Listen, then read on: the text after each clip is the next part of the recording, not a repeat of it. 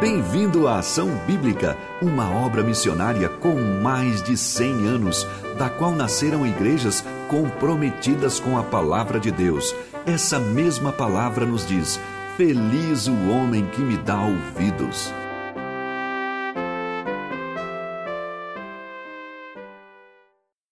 Bom dia, bom dia, meus queridos. Acabamos de cantar Quão Grande é o nosso Deus. E de fato, estamos aqui para mais uma vez engrandecer o único Deus vivo e verdadeiro. E hoje nós vamos considerar sobre a perseverança na oração. Já vimos há 15 dias atrás sobre esse tema, olhando para algumas, alguns aspectos aí da oração, como nós devemos orar, quanto tempo nós devemos orar, qual o horário melhor para orarmos e talvez a oração ser mais eficaz, qual o melhor lugar para se orar, qual a postura mais adequada, e nós consideramos sobre o orar sem cessar, o que isso significa. Se você quer saber a respeito da resposta a essas perguntas, veja aí no nosso canal do YouTube, há 15 dias atrás, dia 1 de novembro, persevere na oração. E hoje então vai ser a parte 2 desse mesmo tema, persevere na oração. Eu percebi que tem assunto muito mais do que apenas para duas partes, mas vamos prosseguir. Hoje vai ser a segunda parte e nós não vamos tão breve, talvez, retomar sobre esse assunto oração, mas teria para muitas e muitas outras mensagens. Tem um texto base, mas que eu vou deixar para o final e vou seguir com alguns pontos, com alguns textos aí dentro da palavra de Deus. E se alguma coisa você tem que lembrar de hoje é intercessão persevere na oração intercessória. Então, guarda essa palavrinha, ela vai ser recorrente, que você e eu cresçamos nessa oração de intercessão. Ponto 1, um, o pecado de deixar de orar. Olha só o que Samuel disse para o povo, quando ele estava diante do povo, em 1 Samuel 12, 23, quanto a mim, longe de mim que eu peque contra o Senhor, deixando de orar por vós Antes vos ensinarei o caminho bom e direito. Nós já vimos que é um dever a oração, não é apenas um privilégio, uma possibilidade, mas é um dever daqueles que são filhos de Deus. E Samuel já tinha esse entendimento quando ele diz: Olha, eu não quero pecar contra o meu Deus, deixando de orar por vocês. Mas vamos entender o contexto. Samuel já está aqui de idade, já diz que tem já muitos cabelos brancos, né? as suas cãs são muitas, e ele está diante do povo e perguntando ao povo: será que tem alguma coisa que eu deixei de fazer, eu fui errado, tem alguma coisa que eu tomei de vocês que eu precisasse devolver? E o povo diz: Olha, você não defraudou a gente, você não nos oprimiu, você não pegou nada que precise nos devolver. E o povo ainda diz: Olha, diante de Deus, como testemunha, você é completamente correto, justo, e eles atestam a lisura de Samuel, porque ele está quase aposentando, acabou de ser proclamado um rei para Israel, que é Saul, então Samuel aos pouquinhos está se retirando, mas ele aponta para o pecado do povo. Qual foi o pecado do povo? Eles terem escolhido um rei para si. Deus queria ser o rei de Israel. Deus sempre pensou numa teocracia, mas o povo então acabou caindo numa monarquia, escolhendo um rei para si. E aí Samuel diz: Mas se vocês derem ouvidos ao Senhor, se vocês o seguirem, se vocês inclinarem o coração de vocês, tudo vai ir bem. Mas existe uma gravidade aí de vocês terem escolhido um rei. E para que fosse demonstrada essa gravidade, Samuel diz assim: Olha, eu vou rogar para Deus e se vierem trovões e chuva, agora, porque era uma época de colheita, e nessa época de colheita é conhecido que não tem trovões e não tem chuva, então seria uma coisa sobrenatural. Por isso Samuel diz: Olha, para que vocês saibam da gravidade aos olhos de Deus, de ter escolhido um rei para vocês. Então, se vierem trovões e chuva, então vocês saberão. E Samuel invoca a Deus, e trovões e chuva descem e vêm. E o povo temeu em grande maneira ao Senhor e a Samuel. E o povo faz o que? Ele confessa o mal, confessa o seu pecado. E aí Samuel continua e diz para eles: Não temais. Cometeram mal, mas não vos desvieis de seguir ao Senhor. Sirvam-no de todo o coração. Em outras palavras, se vocês seguirem a Deus, esse verdadeiro Rei, e derem ouvidos a Ele, então as coisas vão bem para vocês. E olha que parte linda nós temos nesse texto. Na verdade, é um parênteses em relação à oração, mas que faça bem para o teu coração aí nesta manhã. Versículo 22: Pois o Senhor, por causa do seu grande nome, não desamparará o seu povo, porque aprouve ao Senhor fazer-vos o seu povo. Olha só, é por causa do nome de Deus, é por causa do nome dele, não do meu, nem do seu, que Deus cuida de nós, que Deus não vai desamparar você. É por causa do nome dele que ele garante que você e eu seremos cuidados por ele, porque ele decidiu pegar você e trazê-lo, trazê-la para se tornar um filho, uma filha de Deus. Ele escolheu, ele decidiu fazer de você parte da família dele, fazer propriedade dele. Isso é maravilhoso porque como é que um Deus que tomou você e eu nas suas mãos como propriedade dele, segurando e não abrindo mão, vai deixar vai deixar de nos cuidar, vai nos desamparar. Então é por causa unicamente dos méritos de Deus, por causa do nome dele, que é um nome cuja essência é amor, que ele então jamais vai te desamparar. E Samuel diz isso para o povo, mesmo num contexto onde eles tinham pecado, onde eles estão se arrependendo, mas ele diz: Olha, Deus não vai desamparar vocês por causa do nome dele, porque ele decidiu escolher esse povo, e nós também, como povo dele, exclusivamente dele. Que lindo isso, né? Não depende de você e de mim sermos cuidados por Deus. Já pensou se assim fosse? Talvez a, ma a maioria dos nossos dias seriam terríveis, mas por causa do nome de Deus, ele prometeu cuidar de você e de mim, e Samuel está dizendo isso para o povo. E é nesse contexto que Samuel diz: Longe de mim eu pecar contra Deus, deixando de orar por vós. Antes vos ensinarei o caminho reto, o caminho bom, direito. Tão somente temei ao Senhor e servi-o fielmente de todo o vosso coração, pois vede quão grandiosa coisa vos fez. Então, que oração é essa? É uma oração de intercessão, para que eles sirvam unicamente ao Senhor, para que o ouçam, para que o temam. E essa oração vai na direção do que mais Deus deseja, que esse povo que é dele seja um povo puro, um povo santo, afastado do pecado e seguindo a esse Deus. E Samuel tem esse desejo de, de, colaborar, de ser um cooperador com Deus nesse propósito de fazer um povo que represente bem o Pai, represente bem o único Deus vivo e verdadeiro. Samuel é um mediador, Samuel não quer deixar de cooperar com Deus, com propósitos de Deus para o seu povo, para você e para mim, que já fazemos parte dessa família de Deus. Interceder, tem aqui uma definição que pode nos ajudar, significa ser a ponte entre duas pessoas, se, se chegando diante de uma para pedir algo a favor da outra. No caso aqui é Samuel, que diante de Deus pede a favor do povo. Portanto, é um papel de advogado. E vocês se lembram lá no Novo Testamento, essa figura né, de Jesus como nosso advogado. Samuel, ele intercede. Mas não é só ele que intercede, o próprio Senhor Jesus é o grande intercessor. Olha só o que nos diz em Hebreus 7, 25: Por isso também pode salvar totalmente os que por ele se chegam a Deus, vivendo sempre para interceder por eles.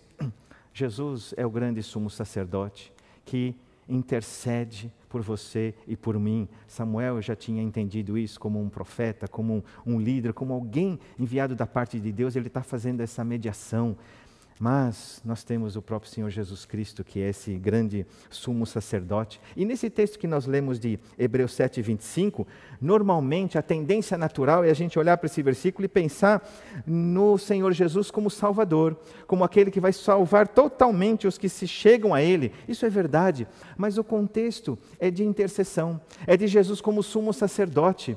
Então, é um texto mais voltado para essa intercessão junto a Deus, mas para os salvos, do que, do que para os incrédulos que virão a crer no Senhor Jesus. Então saiba que você tem um sumo sacerdote, um intercessor que intercede dia e noite para que você vença o pecado, para que você não caia nas tentações, para que você se mantenha firme no Senhor. Como Samuel dizia, eu quero que vocês ouçam a Deus, que vocês o sirvam, que vocês o sigam, que vocês o temam. E que graça saber, que presente saber que nós temos alguém que intercede o tempo todo para que a gente se mantenha fiel, porque aquele que nos trouxe para perto dele, que nos fez seus filhos, aquele que nos segura na sua mão, ele não vai rejeitar, ele não vai nos largar, não vai nos abandonar, nem quando nós falhamos, erramos ou caímos, a nossa segurança está nessa oração intercessória de Jesus, que nos preserva salvos completamente até a vinda do Senhor Jesus, até a nossa, nossa partida. E Jesus ele ora então pelos discípulos. Ele ora pelos discípulos lá em João 17. Eu rogo por eles, desejando que aquele grupinho de onze, né, porque um ele se perdeu, que foi Judas, mas que aqueles onze de fato andassem e seguissem o caminho do Senhor. E essa oração de João 17, chamada oração sacerdotal, é tão linda, mostrando esse, esse Jesus intercessor. Olha o que nos diz em João 17, versículos 9 e 20, antes de voltar para o céu. Quando ele está ali próximo de ir para a cruz, ele diz: É por eles que eu rogo. Não rogo pelo mundo, mas por aqueles que me deste, porque são teus. Não rogo somente por estes, mas também por aqueles que vierem a crer em mim por intermédio da Sua palavra. Percebe a intercessão de Jesus pelos seus discípulos, por aqueles que o Pai tinha dado, por aqueles que tinham se achegado. E no versículo 20 ele estende, né, ora por aqueles que também viriam a crer nele. E dentro dessa oração, ele faz que tipo de oração? Essa oração intercessória. Ele pede para que Deus os guarde do mal, ele pede, Jesus pede a Deus para que o Pai os guarde no nome dele, guarda-os em teu nome. Ele também diz: santifica-os na verdade, para que sejam um. Assim como, Jesus dizendo para o Pai, assim como eu sou em ti e o Senhor e tu em mim, que eles também sejam em nós um, uma unidade. E eu vejo aqui talvez uma figura para nos ajudar a entender essa oração intercessória, esses, esses dois aspectos, como dois lados de uma mesma moeda.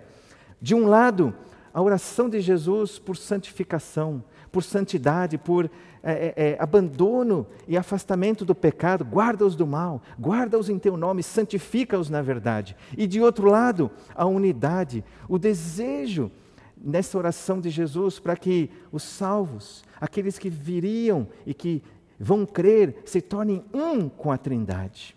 Percebe então? Eu não posso viver essa unidade se eu não vivo a santificação. E é condição viver a santificação para que eu experimente essa unidade, porque o pecado com o Senhor Jesus, com o Pai, com o Espírito Santo não combina. Então a oração que eu percebo nesse capítulo 17 é um Jesus intercedendo, não pelo emprego dos discípulos, não para que eles arrumem uma, uma esposa, não para que eles sejam guardados na sua saúde, é claro que isso teve o seu lugar, tem o seu momento, mas a oração maior, mais profunda, mais afinada com o grande propósito de Deus, desde toda a eternidade, é que as pessoas creiam nele, se tornem um e se distanciem daquilo que entrou no mundo, que é o pecado e que criou uma ruptura e que criou um abismo da humanidade com Deus três vezes santo. Essa oração intercessória de Jesus. Eu penso que Samuel lá, ele está fazendo a mesma coisa. Tem que resolver esse problema do pecado do povo, para que eles temam somente a Deus. E o rei seja Deus, seja o Senhor soberano, soberano, único e verdadeiro. Olha só o que diz Romanos 8:34. Quem os condenará? É Cristo Jesus quem morreu ou antes quem ressuscitou, o qual está à direita de Deus e também intercede por nós. O Senhor Jesus intercede por nós, à direita de Deus. Ele está ali, ressurreto, intercedendo por você. Olha só, Abraão intercedeu. Intercedeu, Senhor, se há justos. E você sabe lá aquela, aquelas quantidades todas que ele colocou. Qual que é o contexto desse Abraão intercedendo pelas pessoas de Sodoma e Gomorra? É um contexto de juízo, é um contexto de condenação. E ele se põe como intercessor. Senhor, se há justos, preserva-os, guarda-os. Moisés intercedeu pelo povo de Israel lá no deserto, tendo pecado, tendo se rebelado contra Deus, contra Moisés feito bezerro de ouro, inclusive, Moisés vai lá e não só uma vez intercede. Qual que é o contexto também de ira de Deus sobre o povo? Mas Moisés se coloca ali como intercessor. Senhor Deus, poupa esse povo, ele é teu, o Senhor escolheu. Samuel intercedeu, Jó intercedeu pelos seus amigos. Qual que é o contexto? Ele não está intercedendo porque os seus amigos ficaram chateados porque está a ira de Deus sobre eles. E aí Jó então vem e intercede para que eles não morram. E a gente poderia continuar a lista. Tantos homens e mulheres intercederam, se colocaram ali para que o propósito eterno de Deus se cumprisse, que é a salvação e que é a preservação desses salvos, para cada vez mais viverem como o Senhor Jesus viveu, em santidade e pureza, para que sejamos um, um, como Jesus é com o Pai e o Pai nele. Nós então um, sejamos neles também. Não peque contra o Senhor, deixando de orar. Interceda em favor de outras pessoas. Tiago nos fala isso. Orai uns pelos outros para ser descurados. Curados do que? Se não é o pecado que ele fala um pouquinho antes, confessando esses pecados uns aos outros. A cura da maior doença, que é o pecado que nos, que nos corrói lá dentro. Graças a Deus, esse pecado não nos mata mais, mas ele pode nos tirar dessa unidade com o Pai. Oremos nesse sentido. Qualquer cristão pode ser um intercessor, você pode, você deve. Não é uma, uma, um requisito, ou não é preciso ter um dom especial para você ser um intercessor. Isso é dever, isso é, como cristão, um dever de orarmos de forma intercessória, sendo cooperadores com Deus, porque esse é o desejo dele, sendo cooperadores com o próprio Senhor Jesus, na vontade que ele tem de realizar esse grande projeto de nos fazer puros, santos, sem defeitos e um com ele. E aí, nessa oração de João 17,9, você viu lá a segunda parte, Jesus dizendo: Não rogo pelo mundo, e essa frasezinha tem feito pessoas pensarem que nós não devemos interceder pelos incrédulos. Olha, Jesus disse que ele não rogava pelo mundo, apenas pelos seus, mas eu entendo que isso é um equívoco. Nesse momento, Jesus especificamente, nessa oração, ele está orando pelos seus, de fato, ele está orando pelos discípulos, mas não é uma oração onde ele exclui aqueles que ainda não conheceram Jesus. Tanto que é, é, que no versículo 20 ele diz: Olha, e também peço e oro, rogo por aqueles que virão a crer em ti. Claro que Jesus, devido à sua presciência, ele pode orar sabendo quem vai crer. Nós não sabemos, então nós devemos orar por todos, porque nós não sabemos quais terão o seu coração aberto. Mas temos vários outros textos que nos levam a entender esse pensamento e de que também nós devemos ser intercessores junto, é, pelos incrédulos, junto ao Pai. Jesus, no Sermão do Monte, ele disse em Mateus 5,44: Eu, porém, vos digo: amai os vossos inimigos e orai pelos que vos perseguem. Como conciliar se nós não poderíamos orar pelos incrédulos? Quando Jesus diz: ore pelos que vos perseguem, orem pelos inimigos. Jesus na cruz, ali, uma das suas últimas palavras, em Lucas 23, 34, ele diz: Pai, perdoa-lhes, porque não sabem o que fazem. Jesus intercede por aqueles que o estão crucificando. Em quem Jesus estava pensando quando ora, Pai, perdoa-lhes porque não sabem o que fazem? Todas as orações do Senhor Jesus foram atendidas. Todas foram respondidas porque ele sempre orou conforme a vontade do Pai. Apenas uma, e você sabe, e eu sei, aquela quando ele está no jardim do Getsemane, dizendo, Pai, se possível, passa de mim este cálice. E nós sabemos que ele não foi atendido porque justamente era o propósito eterno de Deus. E Jesus se coloca à disposição, mas devido ao sofrimento, ao peso do pecado, a gente consegue entender essa oração mas ela não foi atendida, ele não foi poupado. A ira de Deus caiu sobre Jesus. Mas todas as outras orações, elas foram atendidas.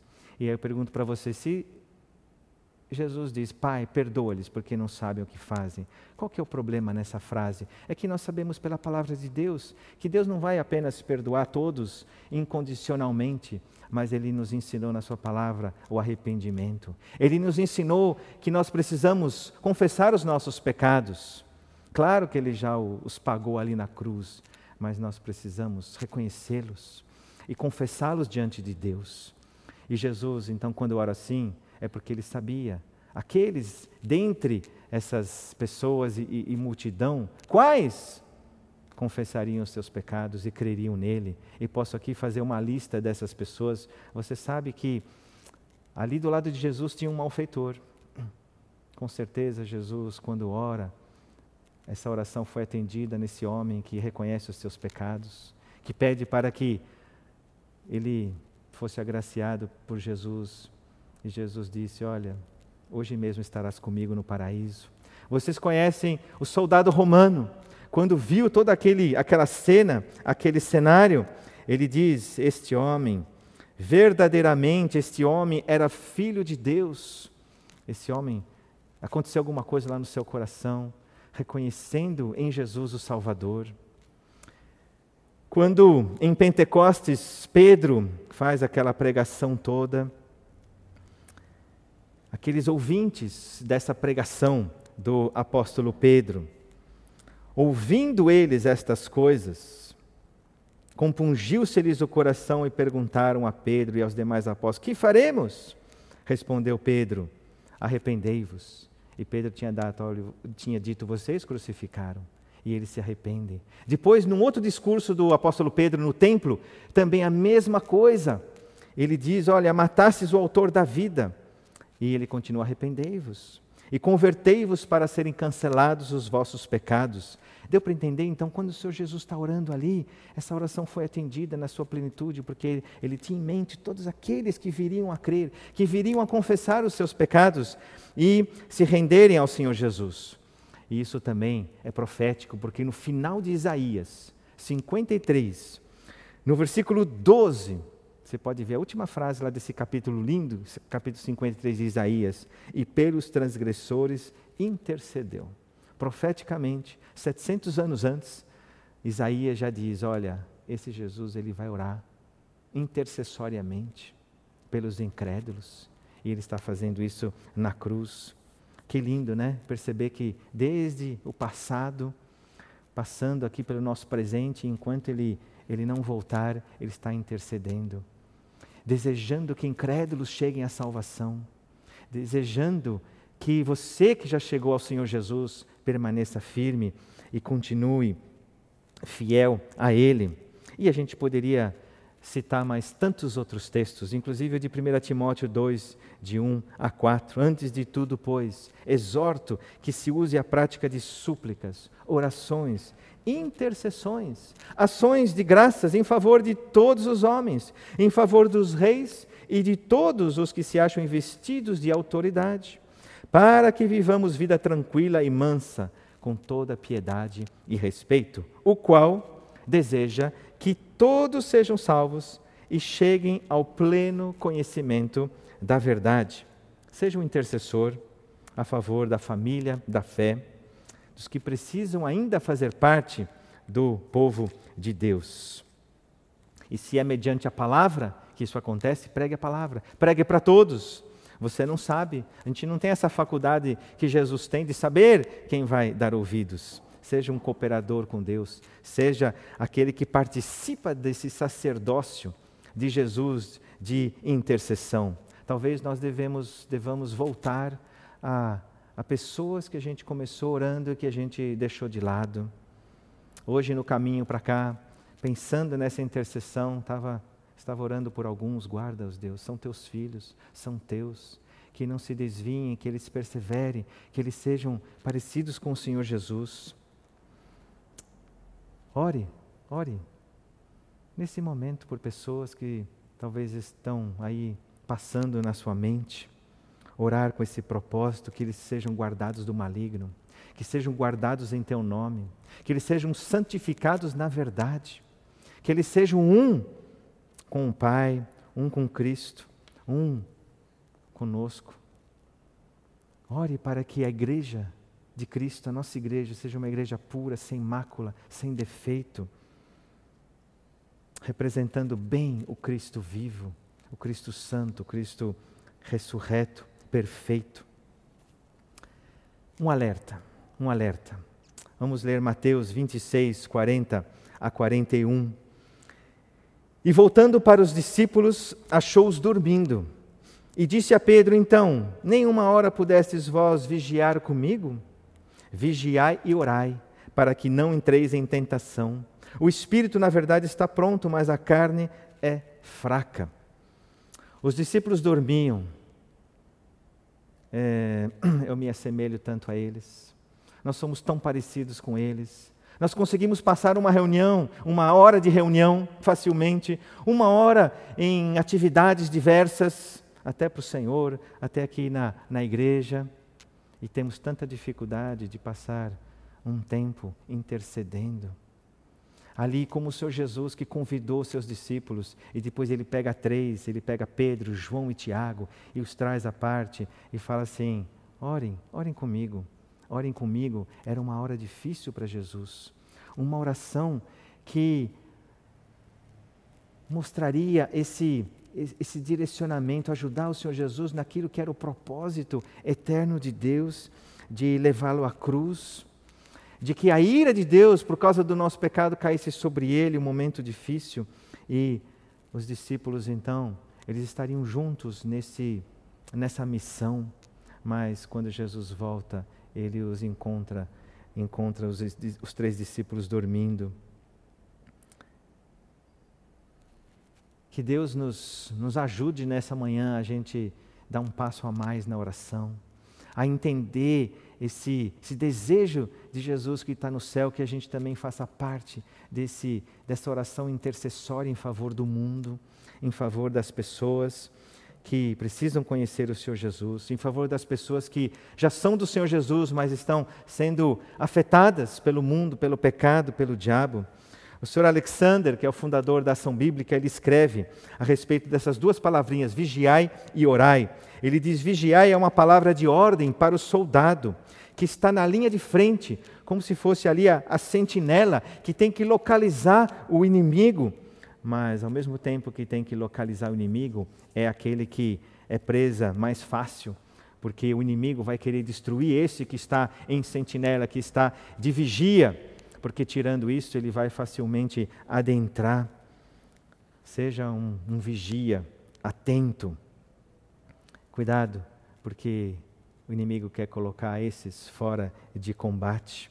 São os primeiros mas é aquele que conhece a noite, que conhece o perigo, que conhece o inimigo que tem, e é aquele que, que intercede, intercede pelos outros, intercede pela igreja, intercede para que esse inimigo não tenha, não invada, não tenha acesso e que haja libertação. Qual é a tentação? A de dormir. É o sono, de dormir e de dormir e se envolver com muitas outras coisas e não participar desse, dessa oração. E a segunda palavrinha, orai, se a advertência para vigiar aponta para o perigo, o convite à oração nos fala do relacionamento com Deus e da nossa vocação, da nossa missão, do nosso serviço. Portanto, a oração fala do relacionamento com o Senhor Jesus. Se a palavra vigiar tem a ver com aspecto aí de guerra, de um soldado, de alguém que está atento, que está o tempo todo alerta. A oração esse lado do relacionamento com o nosso Deus, para termos graça, para obtermos poder, para vivermos de forma que agrada ao nosso Deus. E aí chegamos então no nosso, no nosso texto base que eu queria ler com você nesse momento, de Êxodo 17, de 8 a 16, uma história tão linda, uma história tão que, que ilustra tão bem essa perseverança na oração, essa perseverança intercessória é, por, pelo povo de Deus. Êxodo 17, 8 nos diz assim: Então veio Amaleque e pelejou contra Israel em Refidim. Por isso ordenou Moisés a Josué: Escolhe-nos homens e sai e peleja contra Amaleque. Amanhã estarei eu no cimo do outeiro, e o bordão de Deus estará na minha mão. Fez Josué como Moisés lhe dissera, e pelejou contra Amaleque. Moisés, porém, Arão e Ur subiram ao cimo do outeiro. Quando Moisés levantava a mão, Israel prevalecia.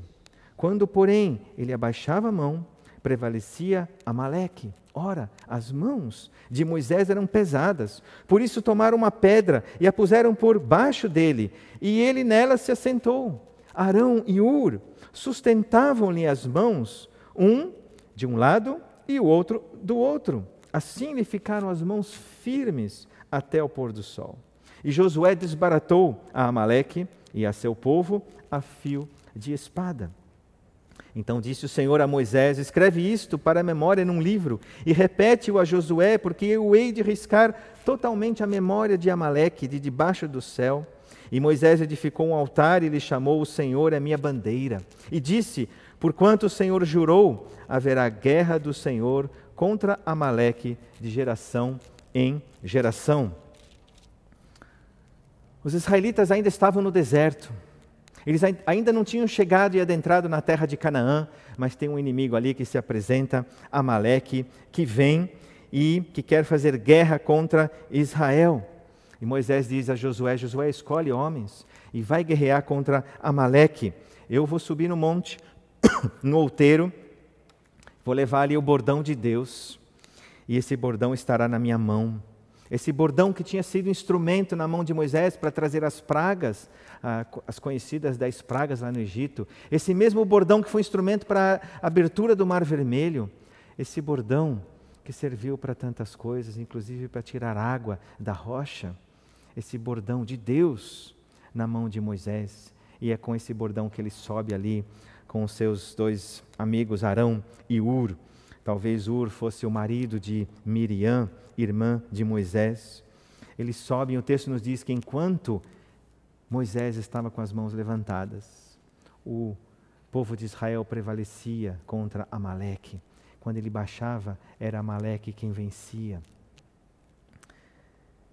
Ele foi lá de manhã cedo e diz que as suas mãos lhe ficaram firmes até ao pôr do sol um dia inteiro de, de intercessão, de levantar das mãos em prol ali do povo de Israel, para que Deus desse a vitória para eles. Que figura linda, né? E no final, Moisés faz um, um altar e chamou o Senhor é minha bandeira. A palavra hebraica aqui foi traduzida um pouquinho antes como é, bordão, aqui no final do capítulo como bandeira. Se você olhar para também quando Deus fala para Moisés é, levantar uma haste e colocar aquela serpente de bronze, essa palavra haste também é a mesma palavra. Essa ideia de um, de um estandarte, de um, de um baluarte. Para nós, bandeira tem mais a ver com um pano, né, que representa lá um, um país ou alguma outra coisa, mas não precisa ter esse pano essa bandeira pode ser uma haste, pode ser esse bordão, pode ser uma espada, inclusive. E esse bordão de Deus, esse estandarte, simboliza o, o poder salvador de Deus. Moisés, ele faz um altar e chama desse jeito para atribuir a Deus aquele que dá a vitória, aquele que dá o, o, o êxito nessa luta contra o pecado. Por quê? Porque Amaleque, ele é descendente de Isaú. E Isaú, na Bíblia, você vê claramente que é uma, um, um simbolismo, uma figura da carne, uma figura do, do, da carne, sim, que luta contra o espírito. Esse Amaleque representando a carne, que luta contra o Espírito, o povo de Deus, essa luta que você e eu travamos. Quem tem o Espírito de Deus, quem já se rendeu ao Senhor Jesus, confessou seus pecados, ele vai perceber que agora ele tem uma luta dessa carne contra o Espírito e é preciso interceder, é preciso orar a Deus, preciso perseverar para que essa carne não vença, mas que o Espírito de Deus, que é muito mais poderoso, vença, que nós deixemos esse Espírito de fato bem acordado em nós, porque a gente pode entristecê-lo, a gente pode apagá-lo, mas aqueles que entendem essa luta, que não é contra carne e sangue, mas que é uma luta espiritual, então vão fazer uso dessa oração intercessória. E assim como Moisés, que estava ali levantando as suas mãos, que você e eu também tenhamos essa, essa atitude. E o texto diz que Deus jurou que haverá guerra do Senhor contra a carne de geração em geração. Infelizmente, essa, essa natureza pecaminosa, ela vai nos acompanhar somente quando o Senhor Jesus voltar, que houver aí a glorificação, uma ressurreição, estaremos livres do pecado dessa natureza, mas enquanto estamos aqui, ela vai fazer parte aí dessa nossa luta. Mas com intercessão há triunfo, com intercessão há vitória sobre a carne. Se essas mãos levantadas representam a oração intercessória, essa pedra sobre a qual Moisés se assentou, podemos olhar e dizer que é a palavra de Deus, que é o próprio Senhor Jesus, que é essa rocha, que é essa segurança. Então, digo para você, para nós vencermos as batalhas contra o inimigo, contra o nosso próprio coração, contra o diabo, é preciso da palavra de Deus, essa rocha, essa verdade, essa segurança. E nós precisamos também da oração intercessória. Portanto, nós temos um inimigo, mas ele é vencido. Ele será derrotado com oração, com a palavra de Deus. E eu termino com o diário de George Whitfield, um homem do século XVIII, um pregador, viajou quilômetros e quilômetros, um homem cheio de teologia, cheio de amor pelos, pelas pessoas, pelos perdidos, desejando que cheguem à salvação. Um homem que viveu no, na Inglaterra num momento de declínio espiritual, que foi ali que causou um avivamento, mas ele também despertou um avivamento nas colônias da Grã-Bretanha, lá nos Estados Unidos, norte-americanas. Um evangelista incansável que viajou milhares de quilômetros para proclamar o evangelho de Jesus. E olha só o diário dele.